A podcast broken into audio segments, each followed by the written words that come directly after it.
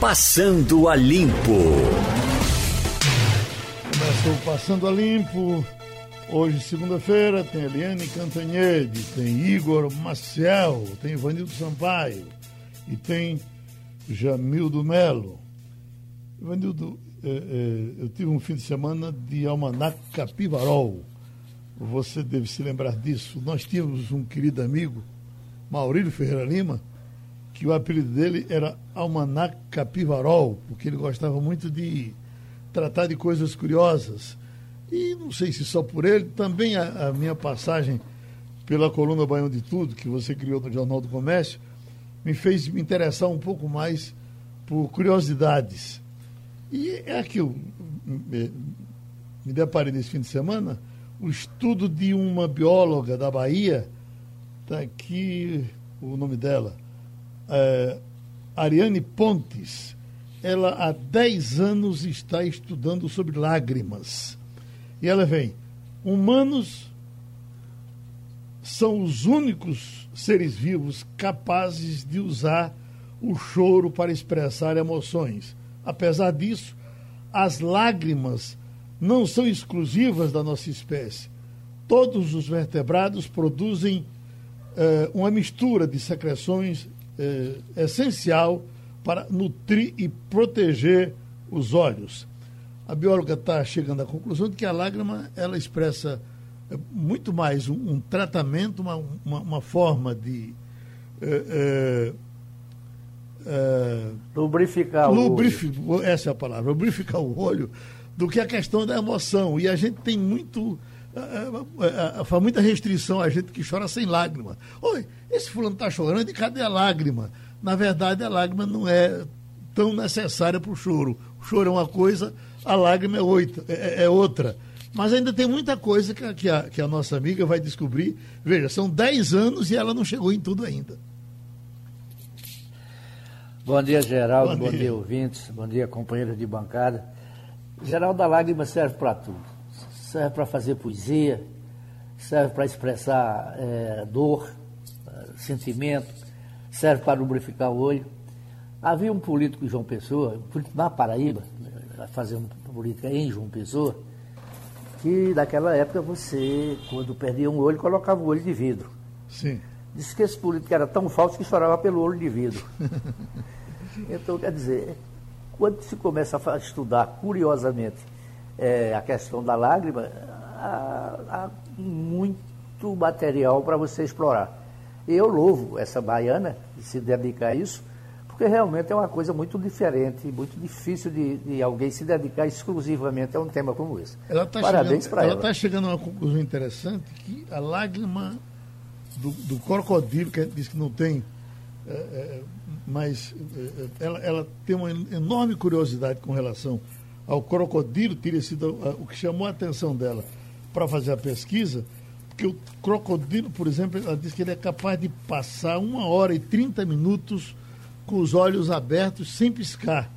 Enquanto o ser humano pisca 17 vezes eh, por minuto, 17 vezes. Veja, a gente nem nota e tem isso tudo. O crocodilo fica lá, seguro, com o olhão aberto. E tem outras curiosidades. O coelho dorme de olho aberto e ela está chegando à conclusão de que vai, eh, ela acha que vai encontrar um medicamento muito importante para o olho humano através de uma substância que ela está pesquisando no olho do crocodilo. É só o começo. Agora, tem o seguinte aqui. Na coluna de, de, de Mirella, tecidos com propriedades uh, antibactericidas, antivirais e repelentes foram lançados pela vicunha. Veja, novamente a gente está chegando à tecnologia para ajudar a enfrentar o coronavírus. Já tem tecido, inclusive, para isso, para ajudar a enfrentar o, o, o, o, bichão. Esse é mais um aspecto, mas com Maria Luísa nós já discutimos aqui algumas coisas de outros produtos que estão surgindo para que a gente possa, eh, além da vacina, além dos tratamentos, até porque não se garante que essa vacina apareça nos próximos uh, dois anos. A, a expectativa é que seria muito bom que ela aparecesse quanto mais rápido, melhor. Claro que todo mundo quer assim. mas os entendidos dizem que dificilmente ela chegará é, a menos de dois anos e a gente não pode aguentar o tempo todo esperando por isso. Não é, meu prezado Jamildo Melo? É, exatamente. Você falou na coluna de Mirella, eu, eu queria fazer uma coisa que me, eu li no, no domingo, foi no sábado, e fiquei profundamente indignado. Uma empresa de cosméticos nacional estava anunciando que iria desistir de usar a expressão Black Friday nas próximas promoções, porque não estava certo se isso era racismo ou não era racismo. Rapaz, isso é de uma obtusidade, é de uma loucura sem tamanho, que só pode ser explicada pela tentativa de querer fazer média com uma parte do público. Gente, essa, esse tipo de promoção foi inventado nos Estados Unidos porque lá eles usam a caneta, a caneta preta para prejuízo e a vermelha, ao contrário, preta para lucro e a vermelha quando você está no prejuízo. Então, fazer uma Black Friday era fazer todas as promoções de maneira que ficasse tudo no azul. A gente aqui usa azul, eles usam preto. Então, me lembrou imediatamente a o país da Ásia, Singapura, em que o fundador, que morreu há, há poucos anos aí, depois de fazer o, o país sair do terceiro lugar para um dos das maiores economias do, do mundo, ele dizia: mais importante do que ser politicamente correto é ser correto. E isso não está correto. Você querer fazer média usando uma coisa que é conhecida internacionalmente, sinceramente, é para o cara nem passar na porta mais desse tipo de, de loja. É uma coisa trabalhosa danada. Você veja que o, o, o que vem enfrentando uh, Glória Maria, depois que o Centro Negro disse, olha, eu eu não gosto de discutir esse politicamente correto. A partir dali, ela caiu em desgraça perante os é. que, os que defendem esse negócio de politicamente Não estamos correto. aqui discutindo que não haja racismo, não é isso. Sim. Mas se você tentar fazer esse tipo de, de média com coisas equivocadas que não são verdadeiras, é um pouco demais, né? Uhum. E o preconceito contra Trump? Me diga aí, meu prezado Igor Maciel. O pessoal está torcendo por ele ou contra ele? Está torcendo por ele ou pelo vírus? muito bom dia, Jamildo, Ivanildo, muito bom dia, Geraldo.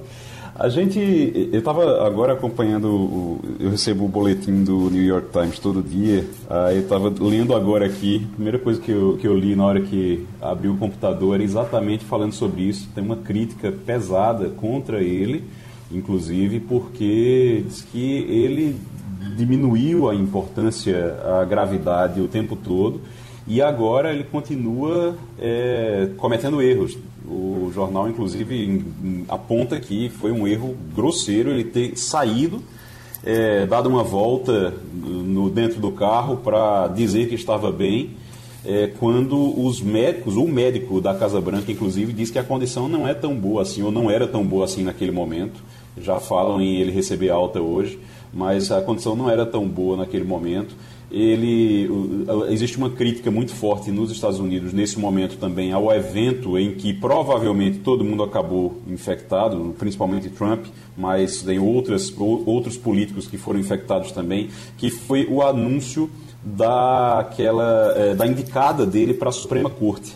É, quando houve o anúncio da indicada dele, a Amy Coney Barrett, quando ele, ele indicou ela, fez um evento na Casa Branca.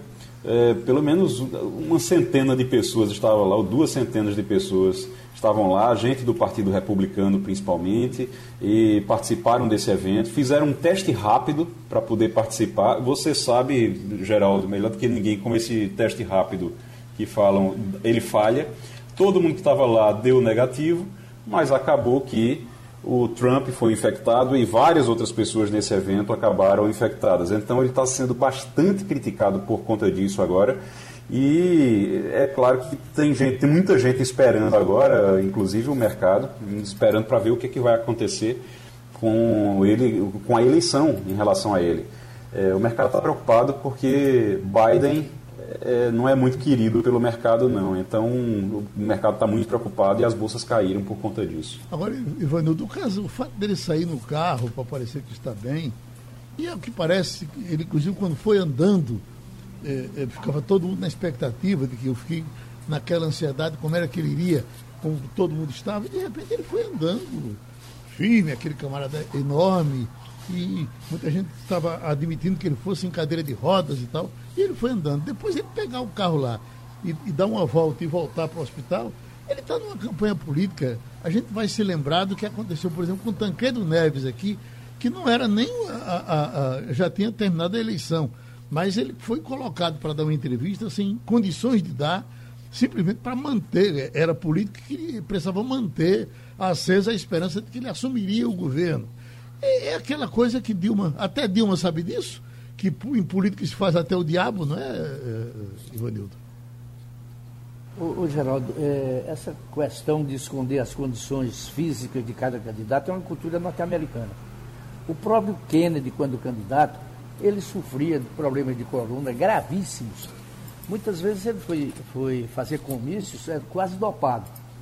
Quer dizer, os, os americanos não querem entregar o país a uma pessoa que não tenha saúde. Ou pelo menos que não tenha é, uma saúde que seja confiável, que lhe permita governar sem ter que, por exemplo, se afastar para entregar ao vice. Então, o, o, pela cultura do povo americano, o Trump vai fazer tudo para mostrar que está bem, porque nós estamos às vésperas de uma eleição. É, há menos de dois meses de, de, de você escolher o novo presidente dos Estados Unidos. Então, ele irá para a rua, se conseguir andar com 39 graus de febre, ele vai sair e vai andar. e vocês sabem, vocês sabem que a campanha de Trump em cima de Biden é, inclusive, um dos, um dos fatores, um dos aspectos que ele utiliza, um dos argumentos, é exatamente dizer que Biden já está muito velhinho, que é mais velho do que ele, é alguns anos mais velho do que ele, nem é tanto assim, mas 77 ele... contra 74. Pois é, mas ele diz que Biden não tem a saúde muito boa, que ele é mais forte, que ele é mais resistente, que Biden não vai aguentar ser presidente da, da, dos Estados Unidos. E aí ele adoece na campanha, é realmente complicado. Essa coisa de esconder doença é, é, é, é própria dos líderes. Dizia-se, carece de confirmação, mas eu já até já disse isso aqui, de que Charles de Gaulle, quando viajava, ia para outros países, ele levava um pinico para defecar no pinico e, e, e guardar as fezes para levar de volta no avião, porque ele receava que fizessem estudos das fezes dele e descobrissem problemas de saúde que ele poderia ter. Bom, vamos em frente? Vamos para o comercial. Angela Merkel aí Oi? apareceu em público, né? Hein? A gente tem que elogiar a transparência de Angela Merkel. Apareceu em público Essa é, com os tremores de. É um é fato novo. Né? Ela. ela é um fato novo no mundo, né? Ela tem. Exato. Ela é, é transparente, é absolutamente transparente. Essas coisas vão mudando assim, né? E ainda bem que vem de uma mulher, né? Para dar um exemplo. Tanto cabra safado. O Prêmio Nobel de Medicina saiu. O anúncio foi feito hoje. Prêmios em Física, Química, Literatura e Paz serão anunciados ao longo da semana. Então, vamos para o de medicina. Os cientistas que descobriram o vírus da hepatite C são os vencedores do Prêmio Nobel 2020 em Medicina. O anúncio foi feito pela Academia Sueca nesta segunda-feira. Harvey Alter, Michael Houghton e Charles Rice vão dividir o prêmio de 10 milhões de coroas suecas, cerca de 6 milhões e 300 mil reais. A hepatite C é uma inflamação do fígado que pode se tornar crônica e causar câncer, levando à morte. A doença, que é transmitida pelo sangue ou outros fluidos corporais, é considerada um problema mundial de saúde. Bom, estamos com o grande cirurgião de fígado, patologista Cláudio Lacerda. O doutor Cláudio, esse, é, é, esse prêmio não demorou a sair para esses, esses cientistas? É, a hepatite C não é uma coisa mais ou menos resolvida para os senhores já há algum tempo? de fato, Geraldo, é, demorou 30 anos, né? Agora, a contribuição à humanidade foi imensa. Para que vocês tenham uma ideia, estima-se em 3% a população, a, a prevalência, a incidência do vírus na, na população global, o que é, corresponde a aproximadamente 170 milhões de pessoas. Portanto, o vírus matou e ainda mata muita gente. E até o, o, o ano de 1989, eh, quando ele finalmente foi descoberto, as pessoas que tinham hepatite não identificada como hepatite B ou hepatite A, eram rotuladas como portadores de hepatite não A, não B. E não existia um marcador capaz de identificar as pessoas que tinham o vírus circulando no sangue. Então era muito comum o contágio através de transfusão de sangue. Era é, a fonte mais frequente de contato. Então as pessoas que precisavam ser transfundidas, elas eram submetidas a, a um determinado risco absolutamente imprevisível e inevitável. Para que você, vocês tenham uma ideia, Geraldo, da, da gravidade da doença, falando aqui numa história que corresponde aqui às nossas realidades mais próximas, vocês devem se lembrar daquele time ex-campeão do Náutico, né? Sim. Pois bem, tinha um, um treinador chamado Duque que gostava de, antes dos jogos, aplicar umas injeções que, na verdade, eu creio não era doping, era simplesmente energético, chamada gluconergan ou glicose ou coisa parecida, com uma seringazinha de vidro que era fervida num papeirinho ali durante 10, 15 minutos. Pois bem, um deles tinha o vírus da hepatite C e passou para os demais. E eles morreram quase todos, ou boa parte deles, de hepatite crônica, cirrose e câncer. Essa é a sequência da história natural do vírus que cronifica. E, e desses, nós tivemos a oportunidade de transplantar e recuperar quatro você deve lembrar do Gena, Gena, do Nino, do Gilson Costa e um menos conhecido chamado Agapto. Né? Esses foram transplantados, ficaram bem. Mas os outros, alguns deles, não tiveram nem a oportunidade do transplante, morreram antes que a gente começasse a fazer transplante aqui. É essa, então, essa contribuição do Harvey Alter e sua, sua equipe lá de, da Universidade de Washington ela foi imensa. Ela salvou milhões de pessoas que estariam contagiadas hoje. Além disso, né, para que você tenha uma ideia, o, a cirrose pelo vírus da hepatite C com ou sem o câncer é a principal, ainda é a principal causa de indicação de transplante de fígado no mundo inteiro. Está diminuindo. Nos Estados Unidos já começa a ser a cirrose por distúrbios metabólicos né, a chamada esteatohepatite metabólica cronificada, provocada pelo diabetes, obesidade, é, colesterol alto, triglicerídeos altos, etc. E mais recentemente, em função do aprofundamento do conhecimento do vírus, desenvolveram-se drogas extremamente eficazes, que são os inibidores de proteose, protease, que estão é, faz, é, causando um impacto muito grande na redução dessa, dessa doença no mundo inteiro. O doutor Claudio Lacerda, a partir dessas descobertas, uh, enquanto uh, se reduziu o número de necessidade de transplante de fígado, foi, foi grande? A gente já sente isso, a gente já sente isso. Eu não tenho dados muito recentes, até porque o nosso programa sofreu muito com o impacto da, do isolamento social causado pela pandemia. Nós estamos retomando agora, né? Mas eu quero, eu quero dizer que muito provavelmente, a partir de, de, de, dos próximos meses, dos próximos anos, a, a, cirrose pelo vírus C deixará de ser a principal de causa de indicação de transplante no nosso programa. É, isso em função das novas drogas, que são esses chamados inibidores de proteases, que são drogas extremamente eficazes. Então, você tem, de um lado, a possibilidade de identificação das pessoas que são capazes de contagiar. Isso reduz muito o contágio. Do outro lado, as pessoas que são identificadas são tratadas efetivamente e com isso elas não, não transmitem o doen a, a doença. É, o que se prevê é que nas próximas décadas ela será uma doença em, em, em extinção do, na humanidade. Ivanildo Sampaio?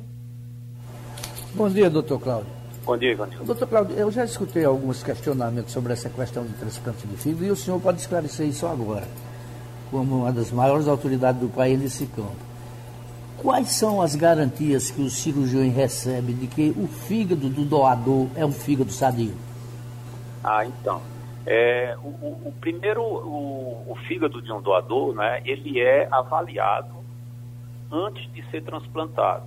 Então, há uma série de critérios que são exigidos para que a gente faça essa, essa, essa captação e a utilização desse fígado. É preciso que o, o doador seja uma, uma pessoa que não tenha doenças infecto-contagiosas. É preciso que o, do, o doador é, esteja com a sua hemodinâmica, ou seja, sua pressão arterial a, vamos dizer, a irrigação do fígado é, acontecendo de uma maneira é, adequada, porque o doador é uma pessoa com morte cerebral, mas é, respirando com o aparelho e com o coração batendo, portanto, o fígado funcionando normalmente. Então, é, há uma série de exigências que dão para nós, transplantadores, a garantia de que aquele fígado não vai é, transmitir nenhuma doença infecto-contagiosa e de que aquele fígado vai funcionar no receptor. Agora, para ser bem sincero, essa garantia não é plena. Existe um percentual muito pequeno, mas muito pequeno mesmo, de pacientes que, apesar de toda essa avaliação, de todos esses testes, eles não funcionam adequadamente no receptor ou até mesmo podem sim, não é? Porque às vezes o doente ele é contaminado no ambiente hospitalar onde está o doador. A gente é, é, esse, essa bactéria ainda não tem uma, não está numa quantidade suficiente para ser detectada através de exames laboratoriais, mas é suficiente para ser transmitida para o doador. Mas, felizmente, é, é, Ivanildo, isso acontece num percentual ínfimo, muito pequeno de casos. Pronto, nosso agradecimento ao cirurgião Cláudio Lacerda. O ano está perto de terminar e já vem a discussão do 13º salário com essas emergências, com essas calamidades, como é que ele vai ser pago? A manchete é para governo, corte de salário não afeta 13 terceiro. Equipe econômica consulta Procuradoria Geral sobre lei uh, que manda pagar o benefício com base no valor integral do salário de dezembro. Vai ser complicado fazer essa equação? Nós estamos com o advogado trabalhista Marcos Alencar. É, bom dia a todos, bom dia, é, Geraldo. É, veja, a, a lei é muito clara, a lei é de é a lei 40, 4090 de 1962, né? depois existem alguns decretos, e o último é o 57.155/65.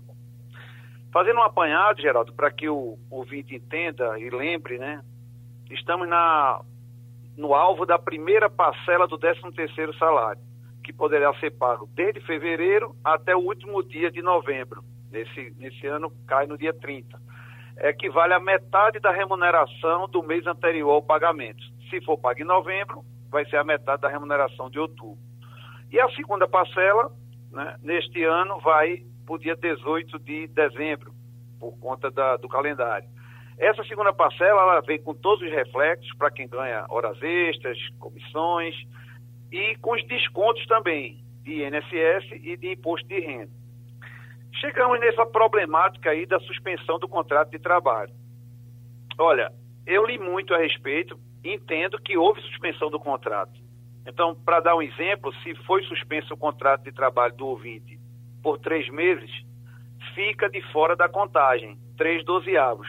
A contagem, se ele trabalha o ano todo, será de nove dozeavos.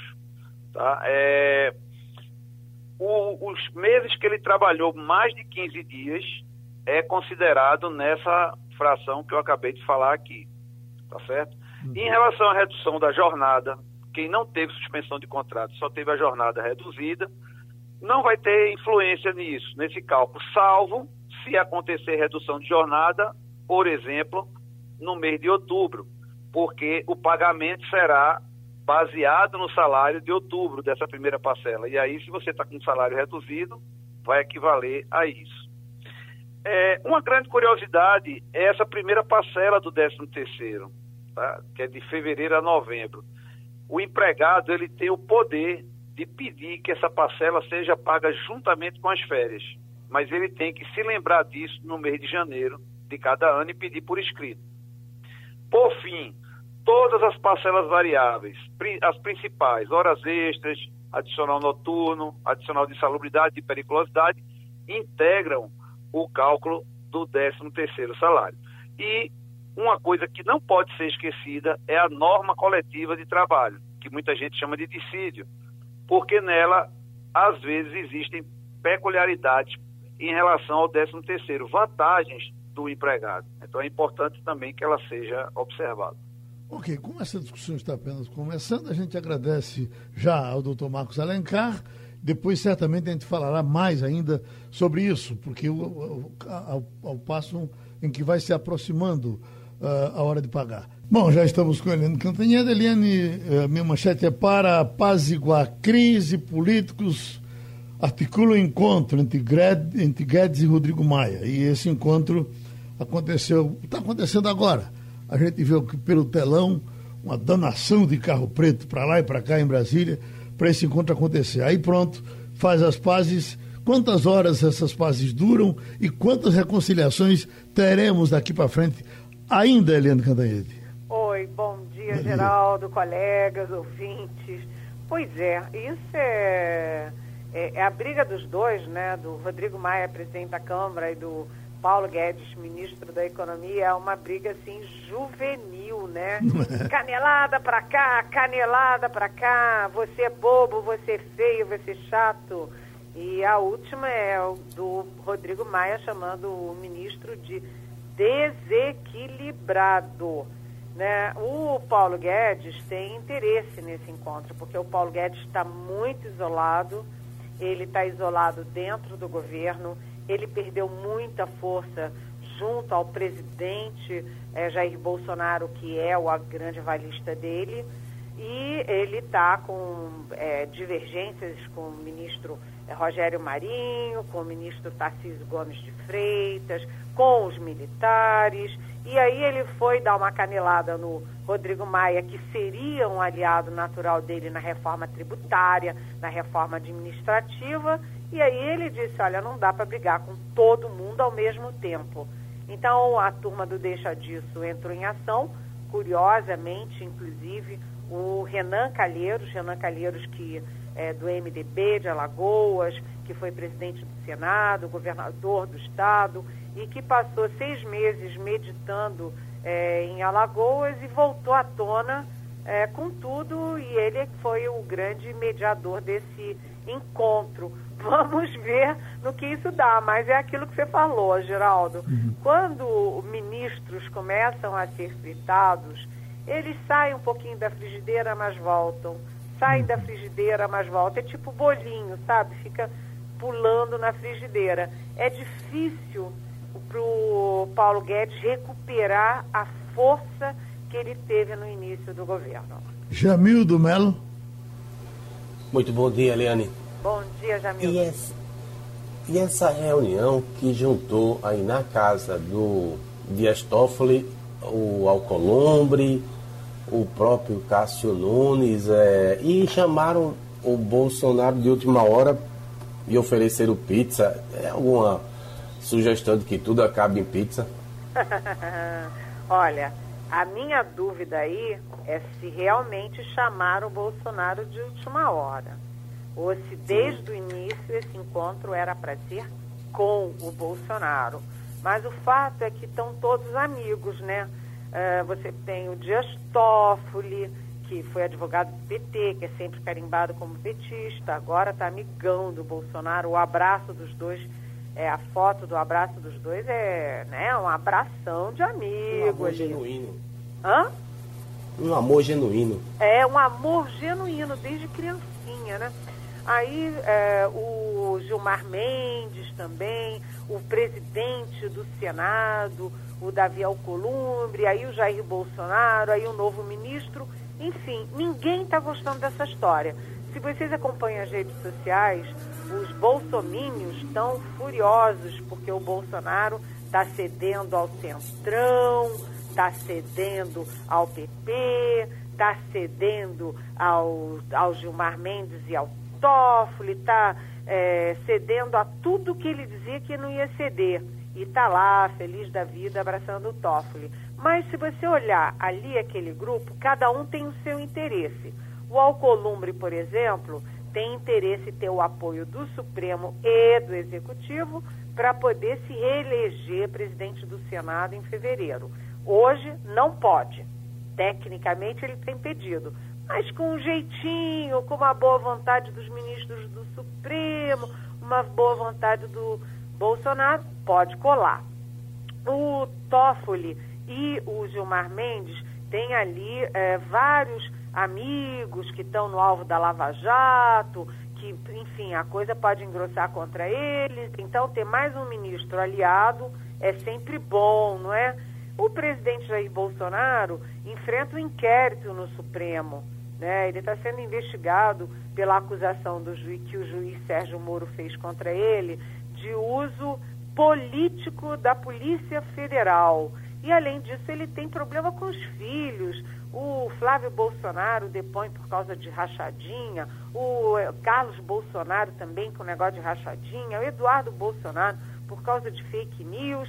Então, todo mundo ali, ninguém é amiguinho não, mas todo mundo passa a ser amiguinho por conveniência. E o Celso de Mello, ele sai atirando? Hã? Como? Celso de Mello, ele sai atirando ou ele sai de boa com essa história do inquérito que ele tem que julgar aí Olha, da Polícia Celso, Federal e Bolsonaro?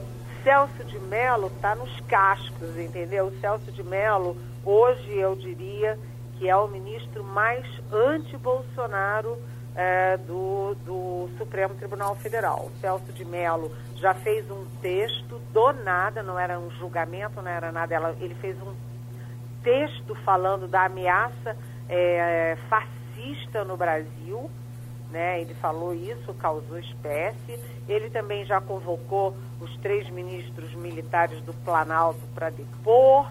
É, ele quer que o presidente Jair Bolsonaro deponha presencialmente no caso da interferência política na Polícia Federal. É claro que é muito mais cômodo para o Bolsonaro fazer um depoimento por escrito. Os advogados escrevem, ele põe um, uma vírgula daqui, outra dali, e fica muito mais fácil do que ele presencialmente ouvir perguntas, não só é, dos investigadores, mas ouvir perguntas também dos advogados do Sérgio Moro, que é o acusador. Portanto, Celso de Mello é um, vamos dizer assim, uma pedrinha no sapato do presidente Bolsonaro. Só que ele está saindo dia 13. Então vamos ver o que acontece aí nesses menos de 10 dias e o que, que o Celso de Mello vai fazer, né? Igor Marcel. Eliane, bom dia. Bom dia. A gente está falando aí do STF e essa indicação para o STF do Cássio, Cássio Nunes, ele, ela está dando o que falar já, está eh, causando problema entre antibolsonaristas, claro, criticando, porque foi uma escolha do, do presidente Bolsonaro, uma escolha, inclusive, que não se esperava e por não ser uma escolha esperada, os bolsonaristas também estão atacando, dizendo que ele se vendeu ao centrão. O, é, ontem teve uma declaração daquela Sarah Winter criticando o Bolsonaro, dizendo, criticando o governo, dizendo que foi abandonada pelo governo e, e por aí vai. Até que ponto essa, esses anti-bolsonaristas, esses, aliás, esses bolsonaristas, esses que eram aliados, esses que faziam cena na frente do STF, contra o STF, contra o Congresso, até que ponto eles atrapalham o governo ou eles só faziam barulho naquela época e só fazem barulho agora? É, eles foram massa de manobra da campanha do presidente Jair Bolsonaro, né? O presidente Bolsonaro vendeu a ideia do combate à corrupção, de combate à velha política, de fazer uma economia liberal. Aquilo tudo reuniu um monte de gente e elegeu um monte de gente. Você viu, né? Delegados, os juízes, né? O juiz Witzel no Rio de Janeiro, delegados, militares, coronéis, generais e vai por aí afora. É, e quando chega na, no governo, o papo é outro. O papo de campanha é um, o papo de governo é outro. Então, o presidente, o pilar de combate à corrupção, acabou, ninguém mais ouviu falar. Ele botou o Sérgio Moro porta fora, ele está nitidamente contra a Lava Jato, ele tirou o COAF da frente, enfim. Negócio de combate à corrupção, deixa para lá, não é comigo Bolsonaro, entendeu? Quando chega no velho, na velha política, eu lembro que quando o Centrão é, a, anunciou o apoio ao candidato Geraldo Alckmin do PSDB, um monte de gente saiu da campanha, deixou de apoiar o Alckmin, né, um monte de eleitor, e foi apoiar o Bolsonaro. E aí o Bolsonaro, primeira coisa que ele faz é jogar fora esses bolsomínios, esse pessoal de PCL, delegado, general de, de congresso, jogar tudo isso ao mar, né, e se apegar a quem conhece e sabe fazer o jogo, quem é? O Centrão. Então essa essa novidade é o seguinte, eles foram úteis e foram massas de manobra durante um período. Agora eles não interessam mais, é laranja chupada. O que interessa agora é quem faz chover. Quem faz chover no Congresso é o Centrão. O presidente Jair Bolsonaro está absolutamente pragmático. Não tem negócio de coração e de é, lealdade a quem apoiou, nada disso. O negócio dele é vai votar comigo, tá bom assim. Uh, Ivanildo Sampaio. Bom dia, Helena. Bom dia, Ivanildo. Vamos voltar a Paulo Guedes. É, a gente sabe que o ministro enfrenta uma das séries mais uma das crises mais sérias desde que ele tomou posse.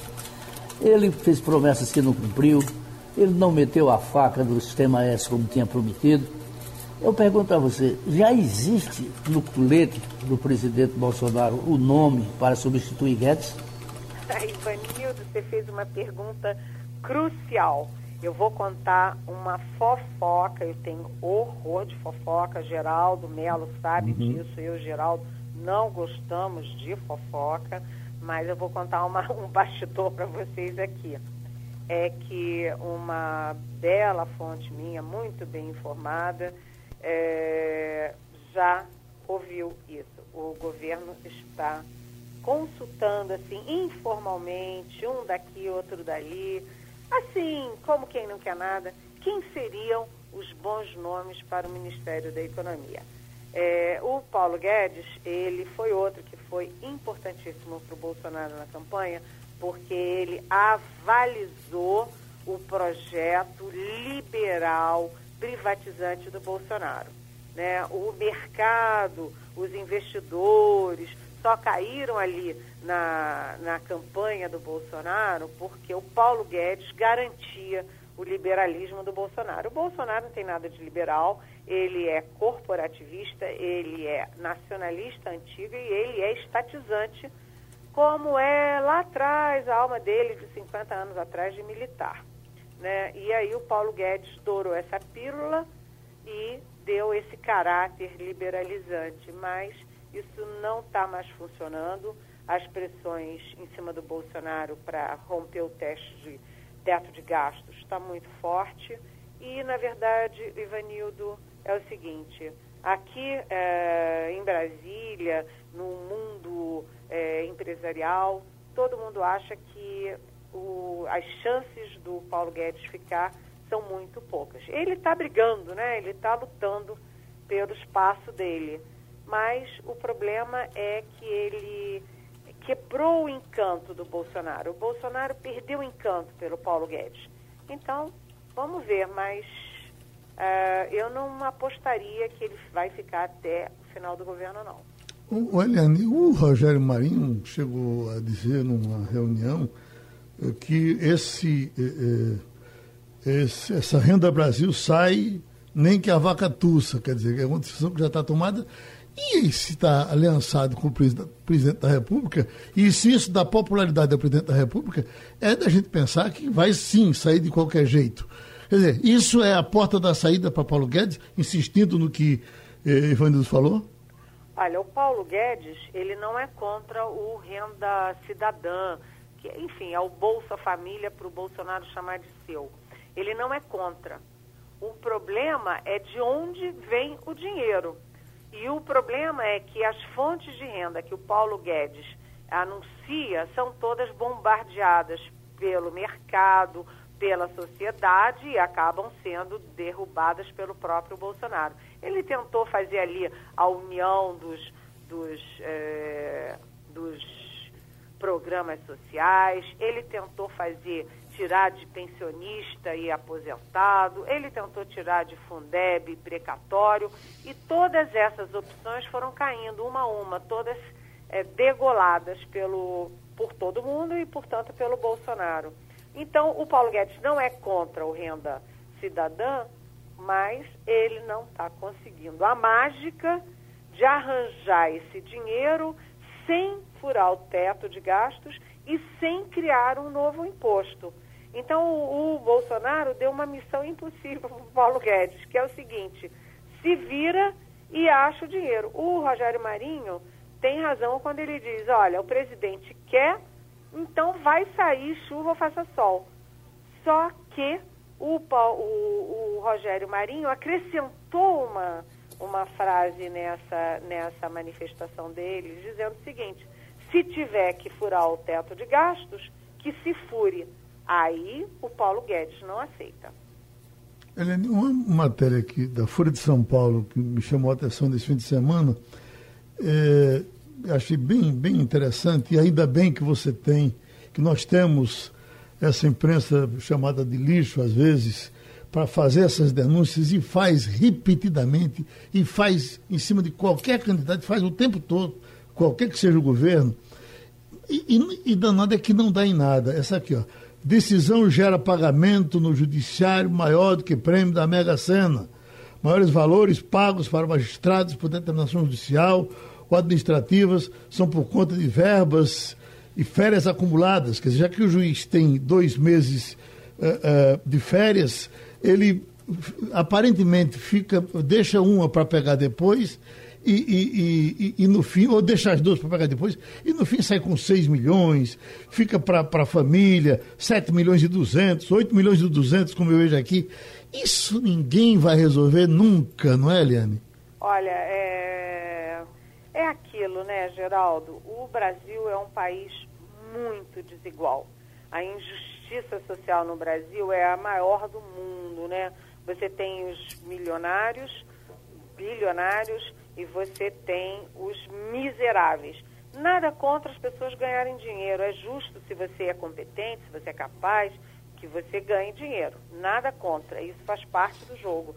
Mas a diferença é muito grande e você tem uma elite estatal que suga os recursos públicos.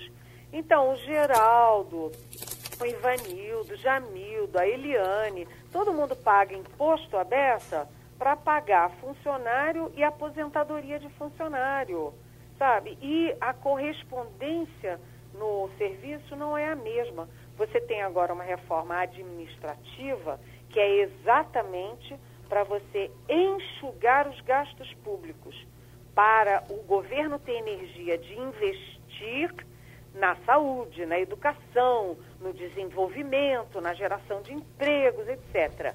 Enxugar essa burocracia, né? E o que que acontece? A primeira coisa da reforma é, não, magistrado não pode mexer, promotor não pode mexer, procurador não pode mexer, deputado, senador não pode mexer, ou seja, exatamente onde precisa mexer, porque tem um teto de salário que o teto máximo é o ministro supremo. Até o presidente da República está sujeito a esse teto. E a gente sabe que juiz no Brasil inteiro fura o teto de salário. Todo mundo tem juiz que ganha o dobro do teto, triplo do teto, e penduricalho daqui, penduricalho dali. Quem está que tá pagando? A sociedade brasileira. Todo mundo, até aquele que ganha um salário pequeno, está pagando isso do juiz, do, do, do, do, do... E eles têm três meses de férias e eles têm salário disso, salário daquilo. A reforma administrativa está errada. A reforma administrativa tem que ser para quem já está no sistema e não é para pegar Barnabé. É para pegar, sim, os marajás. Mas quem é que tem coragem de pegar marajá? Ninguém. Então vai ficando por isso mesmo. Igor Marcel? Eliane, é, falando agora um pouquinho sobre os Estados Unidos, Trump está é, com Covid e tem sido bastante criticado, mas os mercados estão reagindo, aí estão caindo por conta dessa é, da doença dele e da forma como vem sendo tratado. Qual é a, a semelhança que a gente tem entre Trump nos Estados Unidos, a situação dele, lembrando que lá ele está em campanha eleitoral, e Bolsonaro aqui? Olha, Igor, é, a gente lembra logo, quando eu vi o Trump é, sendo internado É, a primeira coisa que me veio à cabeça foi a facada do Bolsonaro. O que, que aconteceu com o Bolsonaro? O Bolsonaro teve a facada no meio da campanha, ele foi internado, estado grave, uma situação é, horrível, uma situação que parou, de certa forma, o Brasil e parou a campanha. Porque todos os outros adversários dele, todos os adversários, o Ciro Gomes, a Marina Silva, o Fernando Haddad, o Geraldo Alckmin, todo mundo recuou para dar uma trégua e parou de bater do Bolsonaro.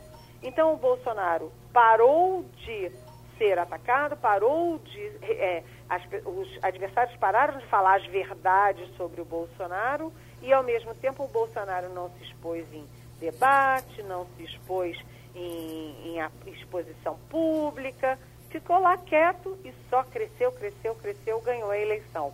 Aqui, lá nos Estados Unidos, o Donald Trump ser internado, a, o primeiro efeito da internação dele foi que o Joe Biden, o adversário dele, democrata, é, mandou suspender todo o material de campanha dele que contém ataques ou verdades contra o Trump. Ou seja, ninguém vai falar mal do Trump porque fica feio, é de mau tom falar de uma pessoa que está doente internada no hospital. E o Trump é o Trump, o Trump faz coisas absurdas. Ontem ele saiu, deu uma voltinha de meia hora, acenou para os é, militantes trumpistas e voltou para o hospital. Portanto, eu acho que vai depender da saúde, né? Se a situação dele clínica piorar muito, se ele tiver que ficar internado com balão de oxigênio, a situação é uma. Agora, se ele sai rapidamente, se recupera rapidamente, isso pode contar até a favor dele, na minha modesta opinião. Ô, Eliane, um abraço para tu, tá certo? Boa semana. A gente Beijo. se encontra depois. Tchau. Os comerciais e terminou o Passando a Limpo. Passando a Limpo.